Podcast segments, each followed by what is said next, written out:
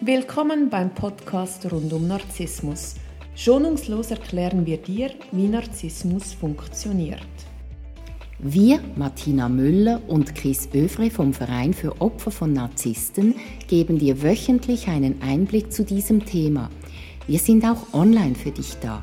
www.co-narzissmus.com Neue Woche, neuer Podcast. Hallo Chris. Hallo Martina. Heute möchte ich mit dir das Thema anschauen, wieso der Narzisst oder die Narzisstin meine Grenzen nie respektiert. Mhm. Ja, also die Grenzen, das ist wirklich so das Reizthema für den Narzissten. Er lebt ja davon, dass er die Grenzen immer wieder überschreitet. Und äh, ein, äh, eine Person mit narzisstischer Persönlichkeitsstörung ist ja nicht fähig, Empathie zu empfinden. Das heißt aber nicht, dass er sich mit Gefühlen nicht auskennt. Er kann die extrem gut lesen. Er weiß ganz genau, wo die Grenzen sind. Und er wird diese Grenzen überschreiten, mal ganz sanft, mal ein bisschen, wo man denkt, okay, ja, Grenze ist überschritten, aber ist eigentlich immer noch okay, ist immer noch im grünen Bereich. Er wird sie massiv überschreiten und schauen, wo beginnt man zu reagieren und damit spielt er dann. Also dort, wo die Grenzen überschritten sind, da bin ich automatisch verletzlich. Da kann er äh, erkennen, wo meine wunden Punkte sind und er kann wirklich so mit dem Finger rein und wühlen, je nachdem, was er gerade braucht. Also wenn er von mir etwas will und er wühlt in einer Wunde und ich bin verletzlich, ich bin angreifbar, dann kriegt er von mir alles, damit er endlich wieder aus dieser Wunde rausgeht.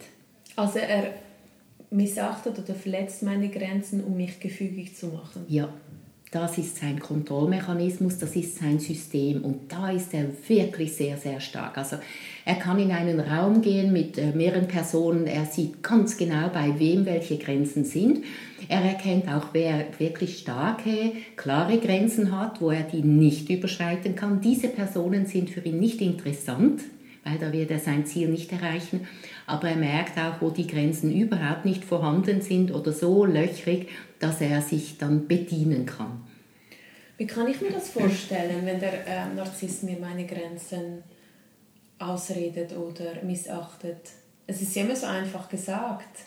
Setz deine Grenzen und oder er sieht genau, wer keine Grenzen setzen kann. Also strahlen das die Leute aus oder äh, sind das alles Leute, wo die irgendwie weiße T-Shirts tragen. weißt du, ich, ich versuche das zu verstehen. Also ich meine, das, also die, die haben das ja nicht auf die Stirn tätowiert. Für den Narzissten schon. Das ist ja seine ähm, Hauptkompetenz, dass er genau das erkennt. Und das mit den Grenzen ist ja ein grundsätzliches Thema für ganz, ganz viele Menschen. Äh, wenn man auch äh, höflich und anständig miteinander umgeht, dann werden Grenzen grundsätzlich auch nicht überschritten, eher, äh, eher unterschritten. Ähm, man fühlt sich sicher, bis dann ein Narzisst kommt und einen in diesem Punkt challenged. Und ja, für ihn sind diese Grenzen sichtbar. Und wenn ich jetzt zum Beispiel einen Chef habe, der diese Grenzen missachtet oder einen Kollegen, dann merke ich, oh, jetzt komme ich an eine Grenze und ich kann selber üben, meine, mich immer besser abzugrenzen. Das wäre so eine gesunde Entwicklung. Wenn ich aber in einer Partnerschaft bin, dann bin ich in der kürzester Zeit emotional dermaßen ausgeliefert und abhängig, dass ich kaum eine Chance habe, gesunde Grenzen zu finden. Man ist ja auch emotional dann erschöpft, weil man ist ja im Dauerkampf. Man muss sich dauernd erklären, rechtfertigen und verteidigen. Ja, man kann sich das so vorstellen, du hast so ein Energiefeld, das ist wie so eine Eierschale und da drin ist deine Energie. Wenn er die Grenzen überschreitet, dann zerbricht diese Eierschale und dann kommt er quasi direkt an deine Energie ran und die wird er dir entziehen. Aber nicht komplett, dass du stirbst, sondern immer, dass ein bisschen übrig bleibt, damit du überleben kannst. Es ist so das System wie Schmarotzer in der Natur. Der äh, Wirt, der wird ausgesaugt, aber nicht komplett, weil sonst hat man keinen Wirt mehr oder muss sich einen neuen Wirt äh, suchen, sondern äh, man lässt so einen Rest, vielleicht gibt man dem äh, sogar ein bisschen Energie zurück, dass er sich wieder aufbauen kann und dann saugt man wieder. Oder auch wie eine Zecke. Und dieser Narzisst wird sich da festbeißen und geht nicht mehr weg. Und er weiß genau, wie viel nimmt er, wann gibt es eine Pause, vielleicht hat er sogar mehrere Werte, die er so aussaugen kann, damit sich der eine wieder erholen kann, bevor äh, der dann wieder ausgesaugt wird. Also das ist die Nahrung, die Lebensnahrung für den Narzissten, das Spiel mit den Grenzen. Und deshalb ist das auch der Ort, wo man äh, verletzlich ist und wo es sich lohnt, dran zu bleiben. Und auch da, es sind immer die kleinen Schritte, die einen weiterbringen. Also der Narzisst sozusagen als Efeu. ja, richtig. ähm, wie lerne ich dann, Grenzen zu setzen? Weil das ist ja so schwierig. Man muss ja dann auch Nein sagen. Man mhm. muss vielleicht ich habe ja auch Angst, dass ich ihn verliere, weil ich mich ja emotionell an ihn gebunden habe. Dann will ich ja auch nicht mich in eine Situation bringen, wo ich womöglich ihn dann verliere, indem ja. ich einfach sage, hey, sorry, aber das ist du bist so viel zu weit gegangen oder so wie du mit mir sprichst, akzeptiere ich nicht. Mhm. Und wir wissen ja auch, der Narzisst entschuldigt sich nie. Ja, ja, also damit muss man gar nicht rechnen. Äh, man kann sich das so vorstellen, man ist abhängig, wie von einer Droge. Und eine Droge, die äh, nimmt einem auch die ganze Energie weg. Also es ist sehr zerstörerisch. Jetzt, wenn man äh, genau hinschaut, wird man erkennen, dass es schon immer schwierig war mit den Grenzen, dass man einfach nicht diese Herausforderung hatte wie mit dem Narzissten.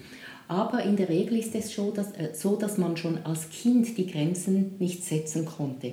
Und da lohnt es sich, äh, Arbeit zu machen mit dem inneren Kind, ähm, oder Aufstellungsarbeit oder systemische Arbeit oder Körperarbeit, wo man zurückgeht in die Situationen, wo man sich als Kind nicht abgrenzen konnte, weil man auch ohnmächtig war und als Kind äh, schutzlos ausgeliefert und dass man diese Verletzungen beginnt im Nachhinein zu heilen. Also ich verstehe, das innere Kind war da traurig, es war ausgeliefert, es konnte nichts tun. Heute verbinde ich aber das Große, die Große mit dem inneren Kind und die Große passt gut auf das innere Kind auf und sagt, du konntest dich da nicht wehren, aber ich schaue jetzt gut für dich. Und damit kann man ähm, das heilen. Es gibt ja auch ein Buch von Stefanie Stahl über dieses Thema, Mein inneres Kind muss Heimat finden, kann ich sehr empfehlen. Das ist eine gute Art, um diese Sachen nachzunähren und es wird einen Einfluss haben, einen star eine starke Wirkung auf das Heute. Also da lohnt es sich in der Vergangenheit äh, hinzuschauen, Wunden zu heilen. Es stärkt das ganze System fürs Heute. Und dann kann man, wenn man ähm, die Grenzen überschritten hat oder überschritten wurde, im Nachhinein schauen, was wäre eine gesunde Art gewesen, um damit umzugehen. Das kann man vielleicht auch mit einer Fachperson besprechen. Und wenn man das übt im Nachhinein, was man hätte sagen können, dann kommt irgendwann der, der Punkt, wo man das auch in der Situation sagt. Und das ist so das Üben, bevor etwas Neues entstehen kann. Ganz spannend. Was wäre dann der gesunde Umgang mit Grenzen setzen in einer Partnerschaft? Wenn ich zum Beispiel sage, sorry, aber was du mir gesagt hast, finde ich absolut nicht okay, hat mich verletzt. Mhm. Und statt dann, dass es dann ein Riesendrama gibt, wo man sagt, ich habe das nur gesagt, weil du mich provoziert hast mhm. und so. Was würde ein gesunder Mensch mir dann sagen in so einem Moment? Also gesund bedeutet zuerst mal selber gesund zu sein und selber die eigenen Grenzen zu erkennen. Das ist mal die Voraussetzung, weil dann merkt man auch, wenn eine Grenze überschritten wird. Das ist das Erste. Das Zweite ist zu erkennen, dass andere auch andere Grenzen haben und dass die nicht identisch sind mit meinen Grenzen. Und deshalb braucht es die Kommunikation. Also wenn ich sage, du, ähm, du hast das und das gesagt, das hat mich verletzt. Und dann sagt er, ah okay, das war nicht meine Absicht, bei mir ist das ganz normal im Sprachgebrauch. Und dann sage ich, ja, ich unterstelle dir das auch nicht. Ich wollte dir einfach sagen, mir ist es wichtig, dass du weißt, dieses Wort ist für mich beleidigend. Und dann sagt er, ja, welches Wort würde dann gehen? Und dann sagt, also zum Beispiel, hat dumme Kuh gesagt. Und ich sage, das verletzt mich. Dann sagt er, okay, das wollte ich nicht. Gibt es ein Wort, das ich sagen darf? Und dann sage ich zum Beispiel, ja, dummes Huhn, das stört mich nicht. Und dann beim nächsten äh, Streit sagt er, äh, du, dumme, ähm, äh, du blödes Huhn. Dann weiß ich im Streitgespräch, dass wir trotzdem respektvoll bleiben, dass er meine Grenzen ähm, achtet. achtet. dass er äh, äh, liebevoll bleibt, äh, auch in einer Streitsituation. Und das wäre dann auch eine sehr gesunde Streitkultur. Und da muss man sich finden. Man reibt sich an den Grenzen, man geht vielleicht auch mal drüber. Äh, auch da die Erkenntnis war nicht meine Absicht, aber es ist passiert. Das passiert, wenn zwei Menschen zusammenkommen oder noch mehr. Und dass man ein, einfach ein gutes Gefühl für die einen Grenzen entwickelt und auch erkennt, dass die vielleicht in gewissen Situationen sehr eng sind und in gewissen Situationen sehr viel weiter. Ich möchte mit dir noch ein kritisches Thema ansprechen, und zwar, dass wenn er mir meine körperliche Integrität missachtet, indem mhm. er mich schlägt oder mich vergewaltigt oder so. Was würdest du empfehlen, weil das, wenn das einem passiert in der Beziehung und man das danach bagatellisiert, so von wegen, ja, er, halt, er war halt besoffen oder das war ein einmaliger Ausrutscher, dass er mir da eine Backpfeife gegeben hat oder äh, ja, ja. Oder Sex gehört ja dazu in der, in der Beziehung, auch wenn mhm. ich überhaupt keine Lust hatte und so. Ich muss mich da ja nicht so. Du, du weißt ja, wie man sich dann anfängt zu rechtfertigen in solchen Momenten mhm. und das eben alles runterspielt. Ja, also es ist so, sobald die körperliche Integrität äh, nicht mehr gewährleistet ist, sobald Gewalt im Spiel ist, in welcher Form auch immer, ist immer eine Grenze überschritten. Ob einem das gefällt oder nicht, ob man das gerade biegen möchte, ob man das schönreden möchte, Fakt ist, wenn so eine Grenze überschritten wird, dann ist es ein absolutes No-Go. Ich empfehle, und ich weiß, das ist schwierig, wenn man angegriffen wird, wenn man bedroht wird, dass man das anzeigt. Äh, es ist so in der Schweiz, ich weiß nicht, wie das in anderen Ländern ist, früher konnte man die Anzeige zurücknehmen und das war dann schwierig auch für die betroffenen Polizisten und so weiter. Sie wussten, sie sind an gewisse Orte immer mehrmals ausgerückt und dann wurde die Anzeige wieder zurückgenommen.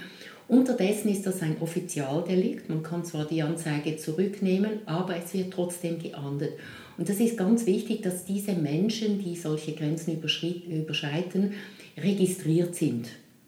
Weil vielleicht gehen sie irgendwann noch weiter. Und dann sind sie aber schon registriert. Es ist dann so, dass die Anzeige zurückgenommen wurde und dann haben sie das zehnmal gemacht, haben vielleicht irgendwann, sind auch viel, viel zu weit gegangen und dann hatten die keine Geschichte.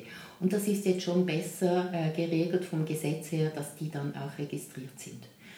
Und auch wenn man äh, jemanden anzeigt, man kann trotzdem irgendwann wieder Frieden machen, aber man muss sich bewusst sein, die Grenze wurde überschritten, man muss das ahnden, das ist man sich selber schuldig oder auch den anderen, die davon betroffen sein können. Es ist nicht in Ordnung, wenn ein Übergriff stattfindet. Und Gewalt ist nie eine Option und es gibt auch keine Rechtfertigung für Gewalt.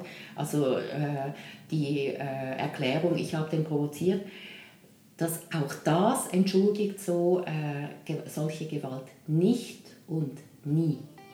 Schönes Schlusswort. Ich danke dir, Chris. Gerne. Einen schönen Tag. Wünsche ich dir auch. Danke, tschüss.